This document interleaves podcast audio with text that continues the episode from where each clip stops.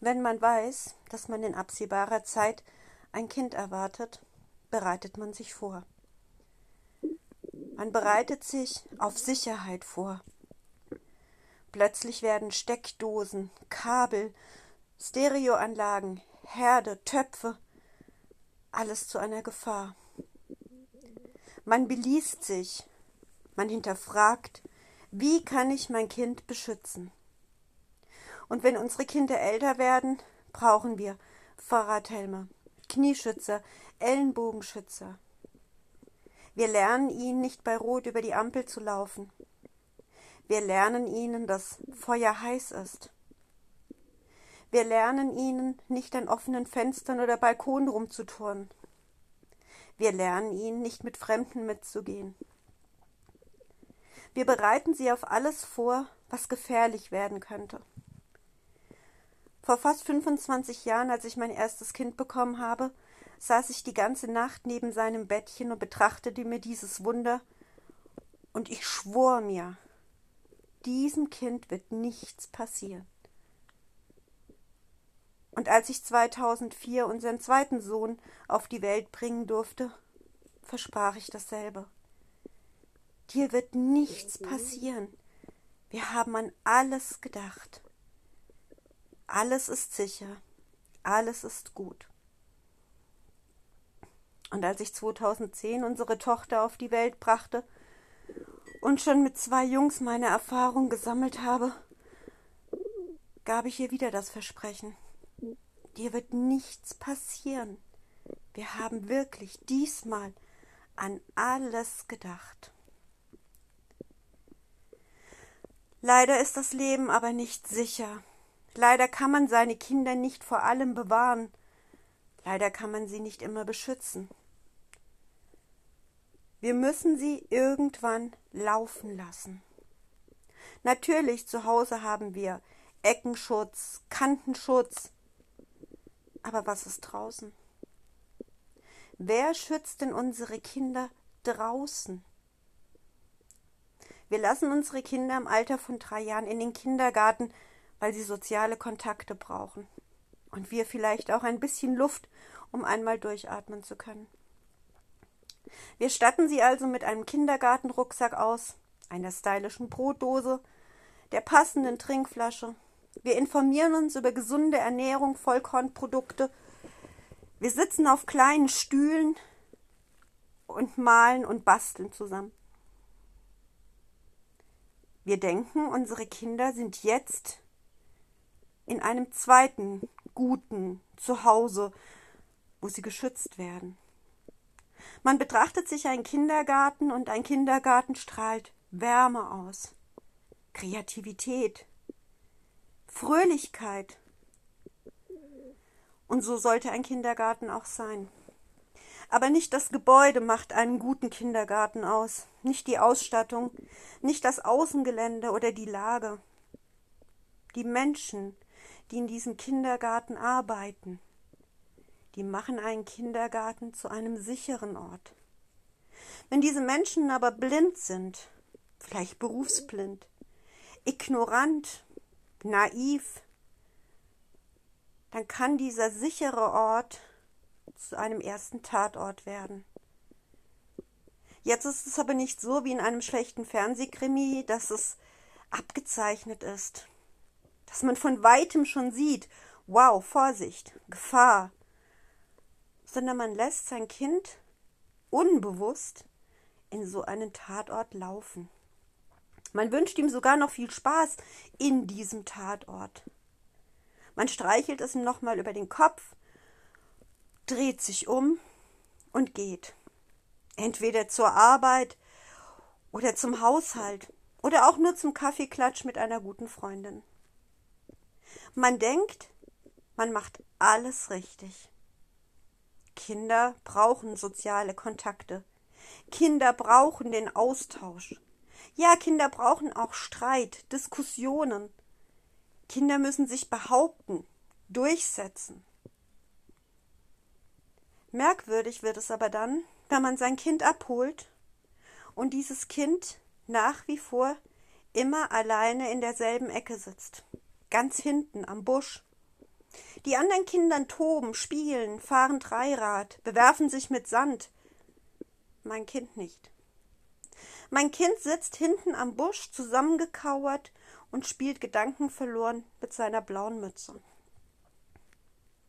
Man geht zu seinem Kind hin, schaut es fröhlich an und sagt, na mein Schatz, wie war dein Tag? Und aus dem Mund deines Kindes kommt, okay, aber aus den Augen deines Kindes kommt einfach nichts. Und du schiebst den Gedanken, dass der Kindergarten ein Tatort sein könnte, beiseite. Vielleicht kommt dieser Gedanke gar nicht in einem auf, weil es ist ein Kindergarten. Wie es der Name schon sagt, das ist ein Platz, wo Kinder wachsen dürfen, wie in einem Garten. Und diese Erzieher sind die Gärtner und die sorgen dafür, dass dein Kind wachsen darf, wachsen kann, so wie es ist. Es soll nicht zurechtgebogen werden oder beschnitten, sondern es soll wachsen dürfen. Wir haben gespürt, dass unser Sohn nicht wachsen kann. Wir haben gespürt, dass unser Sohn sich nicht entfalten konnte. Wir haben gespürt, dass unser Sohn immer weniger war. Also baten wir die Erzieherin um ein Gespräch.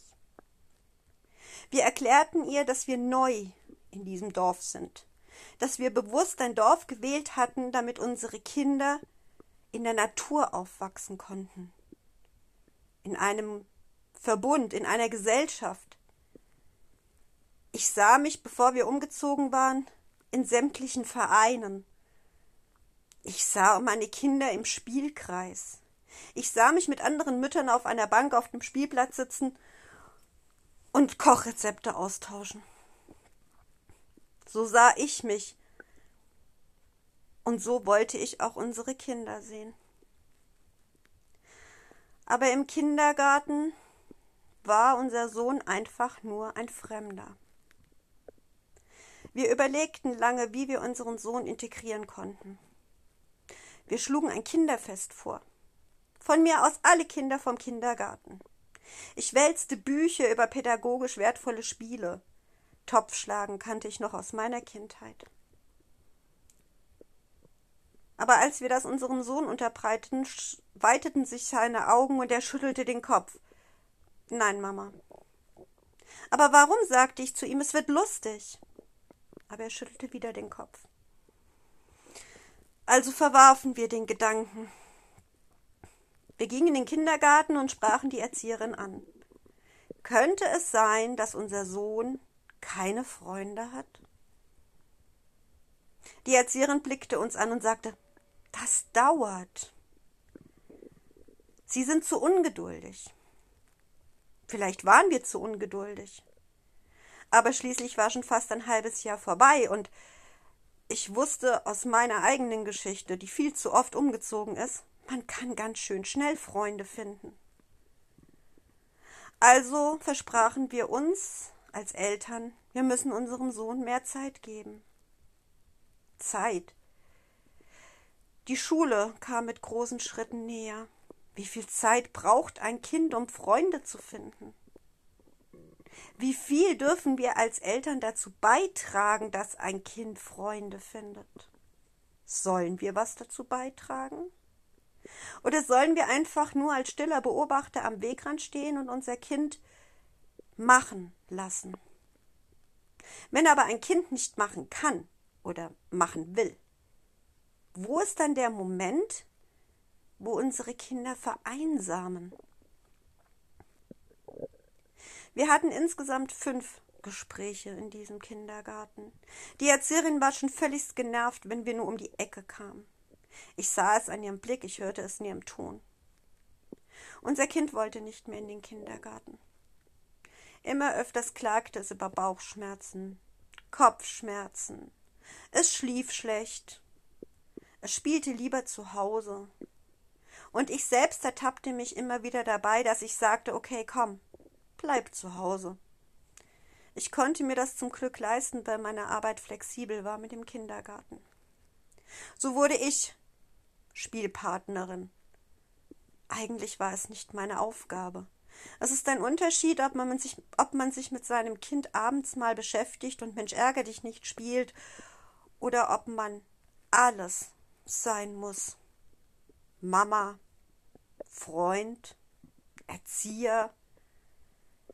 Vielleicht war ich damit überfordert. Vielleicht hatte ich meinen Job nicht wirklich ernst oder wahrgenommen. Ich merkte einfach nur, wenn mein Kind zu Hause war, ging es ihm gut. Sobald ich aber die Tür öffnete, zog sich mein Kind zurück. Ich kontaktierte andere Mütter und fragte, sag mal, möchte vielleicht dein Sohn oder deine Tochter mal mit unserem Sohn spielen? Aber die Blicke, die mich in dem Moment trafen, sprachen Bände. Wir gehörten nicht hierher. Wir waren kein Teil einer Gesellschaft oder einer Gemeinde. Wir waren zugezogen. Menschen, die uns überhaupt nicht kannten, machten sich ein Bild von uns. Ich weiß nicht, warum man aus Menschen Bilder gestalten kann und vor allem mit welchem Recht. Aber es war wohl die bequemere Lösung. Unser Kind ging irgendwann nicht mehr in den Kindergarten. Unser Kind verzichtete freiwillig auf eine große Abschiedsparty vom Kindergarten, um ein Schulkind zu werden. Unser Kind wollte sich noch nicht einmal die neue Schule anschauen. Unser Kind interessierte es nicht, ob es einen Schulranzen bekam, der grün, blau, rot oder gelb war. Unser Kind interessierte gar nichts mehr. Sein großer Bruder, die beiden sind ein paar Jahre auseinander, bemühte sich ebenfalls, ein Freund zu sein. Die Großeltern bemühten sich, Freunde zu sein, aber wir konnten diese Freunde nicht ersetzen. Es war nicht möglich. Wir waren keine Kinder. Und deshalb beschlossen wir, wir müssen uns und unsere Kinder ändern. Vielleicht tragen sie die falschen Klamotten. Vielleicht haben sie nicht das aktuelle Spielzeug. Vielleicht sind wir es, die unsere Kinder zum Außenseiter machen. Vielleicht ist es ein Problem, wenn man nur 1,59 Meter groß ist, so wie ich. Vielleicht ist es aber auch ein Problem, wenn man kein großes Auto fährt. Vielleicht ist es ein Problem, wenn man nur zur Miete wohnt und nicht ein Eigenheim besitzt. Wir entwarfen also Konzepte, unser Kind und uns zu integrieren. Wir gaben uns so, wie wir nicht waren, aber in der Hoffnung, dass man uns so nimmt, und dann wären wir auch bereit gewesen, so zu werden. Nichts davon funktionierte. Irgendwann beim Abendessen schaute uns unser Sohn an also unser kleiner Sohn, und sagte Was bedeutet verpiss dich? Mir fiel fast der Löffel aus der Hand. Ich hatte immer großen Wert darauf gelegt, oder wir als Eltern, dass unsere Kinder keinen Straßenjargon benutzen. Ja, wir sind Eltern, die wirklich noch auf Danke, Bitte, guten Tag und auf Wiedersehen Wert legen. Verpiss dich? Wo hast du denn das Wort her? Er schaute mich an. Das sagen die im Kindergarten. Das sagen die im Kindergarten? Ja, wenn ich mitspielen will. Verpiss dich. Mir schossen die Tränen in die Augen. Verpiss dich. Im Kindergarten. In einer Gegend, in der man diesen Jargon nicht vermuten sollte. Ich legte meinen Löffel zur Seite und sagte, das bedeutet Geh. Er schaute mich an. Aber wohin soll ich denn dann gehen? Mir zerbrach fast das Herz. Das bedeutet, geh weg von uns. Traurig sah er mich an. Meinst du, es wird besser, Mama?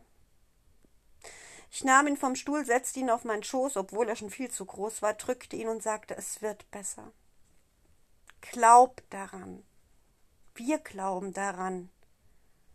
Es wird besser werden und irgendwann wirst du so viele Freunde haben, dass du dich nicht mehr daran erinnerst, wie blöd sich das jetzt für dich anfühlt. Und er schaute mich an, ich gab ihm einen Kuss auf die Stirn, mein Mann knuffte ihn freundschaftlich auf die Schulter und wir aßen weiter. Verpiss dich. Diese Worte klangen noch ganz lange in meinem Kopf nach. Können Kinder schon so sein? Können Kinder schon solche Ausdrücke haben und wissen Kinder, was diese Ausdrücke bedeuten? Ich komme noch aus einer Generation, wenn ich zu irgendjemand Arschloch gesagt habe, wurde mir der Mund mit Seife ausgewaschen. Verpiss dich. Die Schule kam. Wir hatten uns zur Einschulung super schick gemacht. Alle strahlten Optimismus und Hoffnung aus. Jetzt würde es anders werden. Jetzt sind wir schon ein Jahr in diesem Ort. Jetzt musste doch festgestellt werden, dass wir keine bösen Menschen waren. Weder Alkoholiker noch drogenabhängig noch Schläger. Wir waren keine Assis. Obwohl das über uns gesagt wurde. Warum das über uns gesagt wurde, hat uns niemand, nie jemand erklärt. Es war einfach so. Vielleicht waren wir zum falschen Moment zu fröhlich. Ich kann es euch nicht sagen. Die Einschulung kam und die Kinder saßen vorne alle auf einer Bank. Vor uns stand die Lehrerin und die Direktorin. Sie erzählten in den schillerndsten Farben, was ihre Schule bietet. Wie liebevoll man miteinander umgeht. Wie viel Wert sie auf Respekt und auf, ein offenes Miteinander legen. Die Schüler der vierten Klasse sangen fröhliche Willkommenslieder. Ich beobachtete, wie mein Sohn vorne zusammengekauert in einer Reihe von anderen Kindern saß, fast ein Stückchen weggerutscht. Und plötzlich griff einer nach ihm und zwickte ihn so fest in den Oberarm, dass unser Sohn laut schrie. Mein erster Impuls war es, wie eine Kanonenkugel nach vorne zu schießen und dieses Kind zur Rede zu stellen. Aber der mahnende Blick meines Mannes ließ mich sitzen. Was war das? Und warum war das? Die Einschulungsfeier verlief, die Klassen wurden zugeteilt und unser Sohn wurde mit diesem Zwicker in eine Klasse gebracht. Na, das konnte ja was werden. Schon wieder negative Gedanken. Ich schob sie beiseite. Nein, es würde gut werden. Warum sollte es auch nicht? Die ersten Wochen in der Schulzeit verliefen tatsächlich ohne irgendwelche Vorkommnisse. Auf einmal kamen Kinder zu uns nach Hause. Kinder, die ich vorher nur beim Einkaufen mal wahrgenommen hatte oder im Kindergarten. Und auf einmal waren sie bei uns. Ich wagte durchzuatmen, ich wagte es zu sagen, es kann gut werden. Mensch, warum habe ich mir die ganze Zeit solche Gedanken gemacht? Warum habe ich nicht an mein Kind geglaubt? Warum habe ich nicht daran geglaubt, dass es gut werden sollte? Irgendwann wurde es aber weniger. Alles wurde wieder weniger. Das Lachen meines Kindes wurde weniger. Der Appetit meines Kindes wurde weniger. Und die Kinder, die zu uns kamen, wurden auch immer weniger. Hatte ich irgendwas falsch gemacht? War die Wohnung nicht sauber genug? Hatten Sie vielleicht Angst vor unserem Familienhund? Hatte mein Sohn oder unser Sohn irgendwas Dummes zu Ihnen gesagt, das Sie verschreckt hat oder verärgert hat? Ich konnte mir es nicht erklären. Eines Abends, als ich unseren Sohn ins Bett brachte, schaute er mich an und sagte Mama, ich möchte nicht mehr in die Schule gehen. Ich lachte und sagte, du, man kann sich das nicht aussuchen.